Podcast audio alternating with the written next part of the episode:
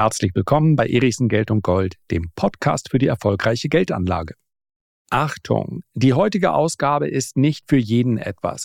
Ich werde gleich drei Aktien besprechen, die aus bestimmten Gründen in den nächsten Wochen deutlich steigen könnten oder eben nicht. Welches die Basis für diese Annahme ist, das werde ich selbstverständlich gleich etwas näher erläutern, aber nochmal der Hinweis, die heutige Folge ist nur für diejenigen geeignet, die sich des Risikos kurzfristiger Spekulationen am Aktienmarkt bewusst sind. Legen wir los. So, den Disclaimer zur heutigen Folge, den denkt euch bitte in dicken roten Lettern. Wer sich ansonsten praktisch ausschließlich mit der langfristigen Geldanlage beschäftigt, der macht sehr viel richtig. Und der sollte jetzt keinesfalls auf die Idee kommen, das umzusetzen, was ich gleich beschreibe. Dafür muss man sich auskennen in der aktiven Geldanlage. Man muss auch sich des Risikos bewusst sein, was damit einhergeht. Und gerade wenn wir über spekulative Geldanlage, über aktive Geldanlage, über das Trading sprechen, dann muss man sich auch darüber im Klaren sein, dass auch gute Trader in der Regel eine Trefferquote, das kann phasenweise mal nach unten oder nach oben abweichen, zwischen vielleicht 65 und 75 Prozent haben. Das hängt so ein bisschen vom Stil der Anlage ab. Im News Trading damals war es bei mir deutlich mehr. Im Positionstrading, das ist das, was wir letztlich heute hier besprechen, ist die Rate aber geringer. Verluste gehören mit dazu. Und es kann durchaus sein, dass genau die drei Chancen, und das bitte ich im Sinne des Disclaimers in Anführungszeichen zu setzen, dass diese drei Chancen eben nicht funktionieren. Es ist sogar sehr wahrscheinlich, dass wenn eine dieser Chancen nicht funktioniert, die anderen beiden auch nicht funktionieren, weil es sich bei allen drei Werten letztlich um Risikowerte handelt. Und während ich diesen Podcast jetzt aufnehme, selten war der Zeitstempel so wichtig wie heute. Am Donnerstag, vergangenen Donnerstag für euch, handelt der DAX gerade bei 16.550 Punkten, der S&P 500 bei 4.742 Punkten, Nasdaq ist fast 1% im Minus bei 16.637 Punkten. Und wenn die Indizes, insbesondere die amerikanischen, in den nächsten Tagen, was durchaus möglich ist, schwächer tendieren, dann ist es eher unwahrscheinlich, dass sich die Aktien, über die ich gleich spreche, diesem Abwärtstrend entziehen. Persönlich, davon dürft ihr ausgehen, setze ich genau das, was ich heute mache, bespreche, auch um, und zwar mit Derivaten. Das ist wiederum nicht etwas für jeden. Man muss sich auskennen mit Derivaten. Was meines Erachtens allerdings immer wieder verallgemeinern stattfindet, ist, dass man sagt, Derivate sind Teufelszeug. Warum? Naja, weil, Warren Buffett das doch erzählt hat. Alles Teufelszeug. Die Wahrheit ist, dass Warren Buffett permanent Derivate zumeist in Form von Optionen einsetzt. Gerade wieder bei Occidental Petroleum habt ihr vielleicht die Meldung gesehen. Dort steht, Warren Buffett hat mittlerweile mehr als 30 Prozent, wenn man die Optionen mit hinzurechnet. Warren Buffett nutzt Derivate permanent. Wenn er also sagt, Derivate sind Teufelszeug, dann spricht er häufig von dieser Vielzahl von verbrieften Rechten im Immobiliensektor, im Anleihesektor und, und, und. Und dass dieser Markt natürlich gigantisch groß ist und letztlich in gewissen Marktphasen auch immer das Potenzial hat, dann die Indizes zu belasten. The question about derivatives, uh, I, the reason I inject that remark in a Fortune article that all of you should read if you haven't, I, I, suggested that the use of derivatives would be dramatically reduced if the CEO had to say in the report whether he understood them or not. And uh, uh, Ansonsten sind Derivate durchaus eine Möglichkeit, sein Risiko auf den Euro genau zu begrenzen. Und das ist etwas, was ich mit einer Einzelaktie nicht kann, denn es gibt immer das Risiko einer Kurslücke zur Unterseite. Wir werden zum Beispiel gleich über Nvidia sprechen.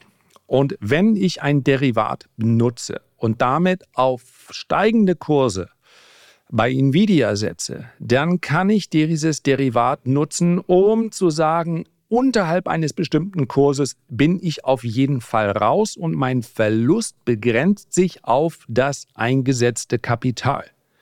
Das kann ich nicht bei der Aktie. Denn wenn die Aktie bzw. das Unternehmen nachbörslich Quartalszahlen meldet und es sollte, das wäre dann das erste Mal seit langer Zeit, es sollte oder auch unabhängig von den Quartalszahlen zu schlechten Nachrichten kommen, nachbörslich wie gesagt, und am nächsten Tag eröffnet die Börse beziehungsweise der Titel Nvidia mit einem Verlust von 30 Prozent, dann habe ich die Kurslücke und ich kann mich da mit keinem Stop dagegen wehren. Mit Derivaten ist das möglich. Derivate sind aber dennoch ein Teufelszeug für jeden, der sich nicht damit auskennt. Wir werden zum Beispiel in den nächsten Wochen für die Leser der Renditespezialisten, einige von euch sind dabei, wissen das daher schon, die Ankündigung kam schon ein bisschen länger, aber nun wird es stattfinden. Wir werden das in einem kostenlosen, für die RS-Leser kostenlosen Webinar genau besprechen, wie solche Derivate funktionieren, damit es hier keine Missverständnisse gibt. Ganz, ganz wichtig. Und da habe ich noch etwas vergessen. Genau, es gibt auch, und einer hat mir sehr offen geschrieben, ich konnte ihm nur bedingt weiterhelfen, es gibt auch so etwas wie Spielsucht an der Börse. Wer also den Eindruck hat, ich muss hier handeln, ich muss zocken, der befindet sich genauso in einem Suchtstadium wie vielleicht andere Spielsüchtige oder Alkoholabhängige. Und deswegen habe ich euch unter diese Folge mal einen Link gepackt, und zwar von der Bundeszentrale für gesundheitliche Aufklärung. Dort gibt es eine Telefonberatung zur Glücksspielsucht. Wer selbst nicht mehr entscheidet, sondern den Eindruck hat, er wird getrieben, der sollte auch an der Börse selbstverständlich sofort den Handel einstellen und sich dann gegebenenfalls an diese Beratungshotline wenden. So, jetzt gucke ich mal, wie lang war dieser Disclaimer? Müsste rekordverdächtig sein. Ja, sechs Minuten. Aber absolut ernst gemeint. Worum geht es?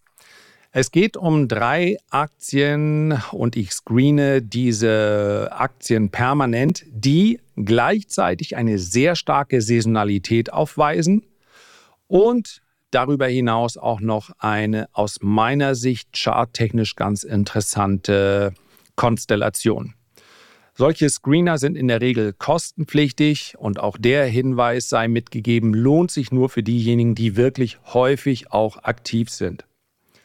Und die drei Aktien, die ich gerne mit euch besprechen möchte, nochmal der Hinweis, geht davon aus, ich bin in, zu diesem Zeitpunkt hier auch investiert.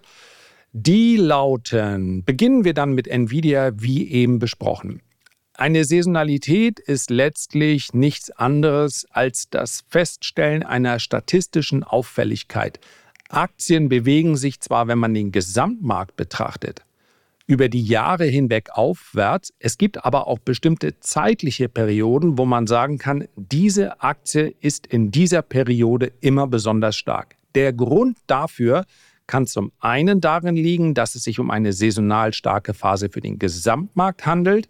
Aber sehr häufig finden wir hier auch Einzelaktien, die so etwas wie ein Eigenleben haben. Selbst diese wahnsinnig hohen Wahrscheinlichkeiten hinsichtlich des Zeitraums der letzten zehn Jahre sind keine Garantie dafür, dass es dieses Jahr wieder so kommt. Ende vergangenen Jahres gab es in einen, einigen Halbleiteraktien, wie zum Beispiel Broadcom, wenn ihr euch den Chart mal anschauen wollt, eine unfassbar starke saisonale Phase. Das hat also hervorragend funktioniert. Das ist aber alles andere als eine Garantie dafür, dass es jetzt wieder so sein wird. Nvidia ist im Zeitraum zwischen dem 11. Januar, also dem Tag, wo ich jetzt diese Podcast-Folge aufnehme, vergangenen Donnerstag, und dem 19., 20. oder 21. Februar, hängt davon ab, ob es ein Handelstag war oder nicht, in den letzten zehn Jahren neunmal gestiegen. Das heißt also, die Wahrscheinlichkeit dafür, dass es bezogen auf die Vergangenheit so kommt, liegt bei 90 Prozent. Und Nvidia ist natürlich eine Aktie, die, wenn sie sich bewegt, dann wirklich besonders schnell unterwegs ist.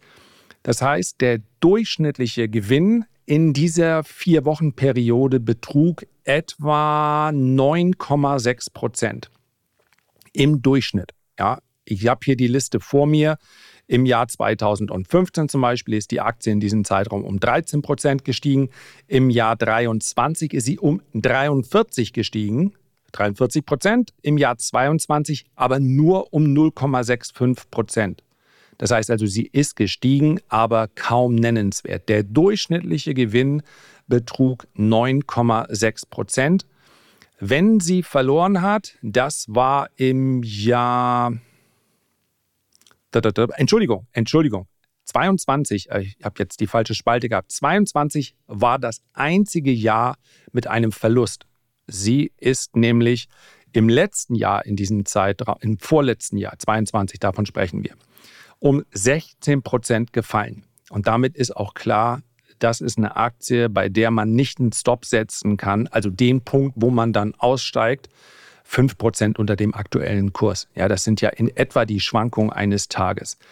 Während ich diesen Podcast aufnehme, und ihr seid dann entweder schon schlau, ihr seid auf jeden Fall schon schlauer, was den Kurs angeht, handelt Nvidia bei 540 US-Dollar. Ich habe für mich persönlich kann meine Disclaimer nicht häufig genug wiederholen, aber sechs Minuten lang, ich glaube, es ist klar, dass sich das nicht für jeden eignet. Ich habe persönlich einen Stop knapp über 500 Dollar. Das heißt also etwas weniger als 10 Prozent. Dann bin ich raus. Dann ist im Prinzip auch der Ausbruch aus dieser mehrmonatigen Konsolidierung, der ist dann Geschichte. Und auf der Oberseite möchte ich jetzt gar keine Ziele in Aussicht stellen. Für mich ist grundsätzlich bei diesen saisonalen Geschichten auf der Oberseite das Ziel interessant. Ich nehme so einen Anhaltspunkt. Die durchschnittliche Rendite in der Vergangenheit in diesem Zeitraum. Das wären also bummelig 9 Prozent.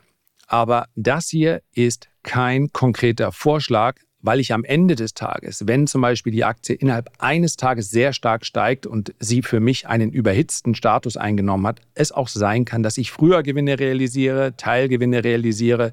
Es geht hier eigentlich auch nicht darum, euch ganz konkret zu sagen, was ihr machen sollt. Nicht nur eigentlich, es geht überhaupt nicht darum, sondern Wer Lust hat, sich mit dem Thema zu beschäftigen, der kann das ja auf verschiedenste Art und Weise. Und ich nehme diese Podcast-Folge überhaupt nur auf, weil natürlich immer genau das kommt. Wie bist du denn zum Trading gekommen?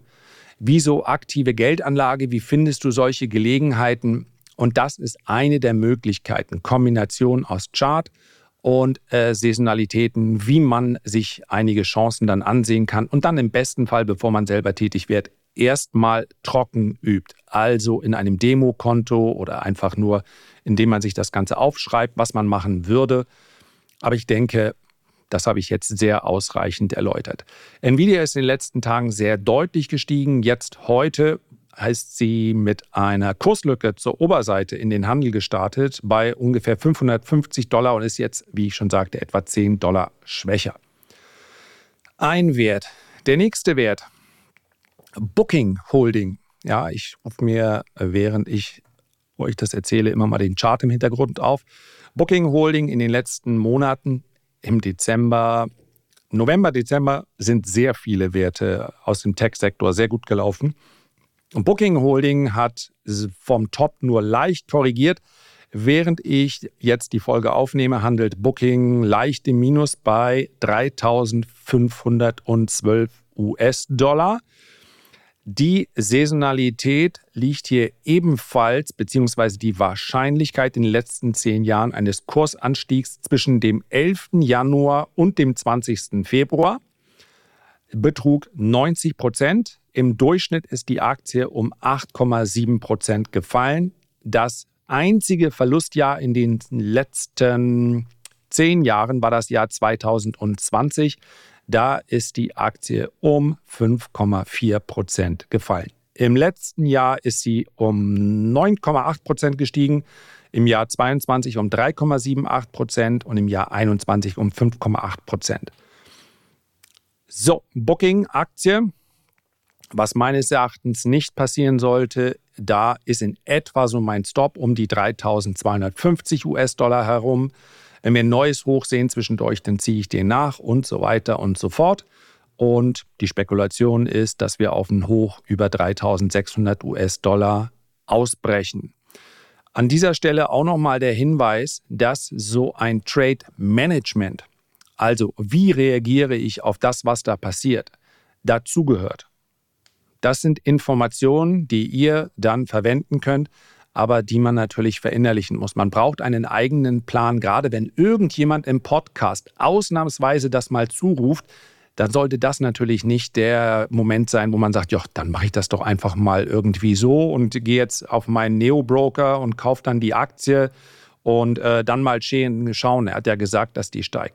Insbesondere, wenn die Aktie jetzt schon auf neue Hochs angestiegen sein sollte in diesen wenigen Handelstagen bis Dienstag, dann ist das halt eine Chance, die vorbei ist. Und das wäre mir ehrlicherweise sogar lieb. Zum einen, weil ich dann schon deutlich im Plus wäre. Zum anderen, weil dann aber klar wird, dass das hier keine konkrete Empfehlung ist, sondern eine Anleitung dazu, wie man sich über den aktiven Handel Gedanken machen kann. Und die letzte Aktie, die ich gerne besprechen möchte, beinahe, nee, ich sage jetzt mal nicht die interessanteste, sonst weiß ich, was passiert. Ja, dann brauchen wir eigentlich nur die machen. Gar nicht. Wenn mir irgendjemand so hart muss ich sein, ich bin ja sonst nicht so der Oberlehrertyp, aber wenn mir irgendjemand schreibt, ich bin immer noch in dem Unternehmen investiert, Wochen oder Monate später, die sind jetzt 40 Prozent gefallen. Was machst du mit der Aktie? Dann kann ich das nie wieder machen, so eine Folge. Also mit Ironie wird es mir jetzt sowieso einer schreiben, damit muss ich rechnen.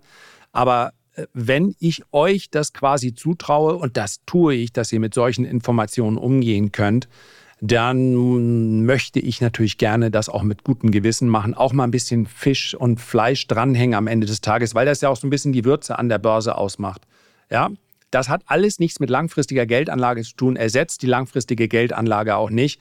Aber meine Güte, wir kaufen Zigaretten im Supermarkt und da sind dann äh, diese Bilder drauf, die uns zeigen, wenn wir Zigaretten kaufen, natürlich nur, äh, wie unser potenzielles Ende aussieht. Was ich nicht so richtig verstehe, ist, warum die warum das auf gleicher Höhe und für Kinder greifbar neben Hubba Bubba und dem Überraschungsei, warum dann die ganzen Flachmänner da stehen weiß ich nicht, es hat immer noch ein bisschen anderes Alkoholsucht in Deutschland. Ich habe jetzt persönlich gar keinen Bezug dazu. Ich nenne es nur deshalb, weil ich nicht verstehe, warum hier mit zweierlei Maß gemessen wird.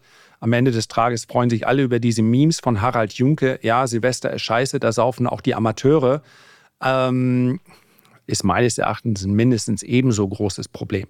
Und so ist es natürlich auch mit Spielsucht. So, Endphase, während ich das gerade hier aufnehme, in den, vom November an deutlich gestiegen, hat sich fast verdoppelt im Kurs und jetzt eine sehr deutliche Korrektur ist. Also eine hochvolatile Aktie handelt zu diesem Zeitpunkt bei 114 US-Dollar. Und was aus meiner Sicht nicht passieren sollte, ist ein Rutsch unter 95 Dollar. Und ich erhoffe mir einen erneuten Anstieg in Richtung 135 US-Dollar. In den letzten zehn Jahren ist das und das ist ebenfalls äh, wichtig. Diese Saisonalität muss nicht immer bei 90 oder 100 Prozent liegen. Sie ist am Ende des Tages auch nur ein Teil einer Idee.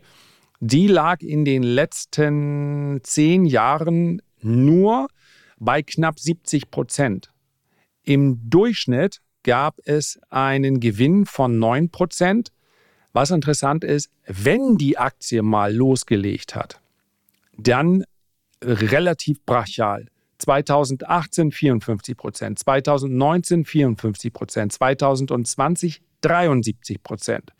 2021 hat sie allerdings auf fast 26 Prozent verloren. Also unter der eh schon Liste aus den Hot, Hot, Super Hot Aktien ist das die hotteste von allen dreien. So, wenn ihr Lust habt, dann gebt mir gerne mal Feedback auf so eine Folge ob ihr sagt, okay, hin und wieder mal, keine Sorge, wir sprechen ansonsten hier selbstverständlich über die strategische mittel- und langfristige Geldanlage. Aber ich weiß, es sind auch einige unter euch, die sagen, hm, ein bisschen Würze darf hier hin und mal äh, wieder mal rein. Ich bin mir die, des Risikos bewusst. Insofern schickt mir mal gerne ein Feedback per Mail, wenn ihr sagt, ja, hin und wieder können wir das ganz gut äh, vertragen. Ansonsten wird das hier natürlich nicht der Trading Podcast. Gibt es den überhaupt? Nee, wahrscheinlich, weil man im Trading natürlich gerne Charts zeigt und Bilder. Und das ist natürlich im Podcast nicht ganz so einfach. Das war's für heute. Und bitte Vorsicht. Bitte Vorsicht. Bis zum nächsten Mal. Herzlichen Dank für deine Aufmerksamkeit. Ich freue mich, wenn wir uns beim nächsten Mal gesund und munter wiederhören. Bis dahin alles Gute, dein Lars. Thank you.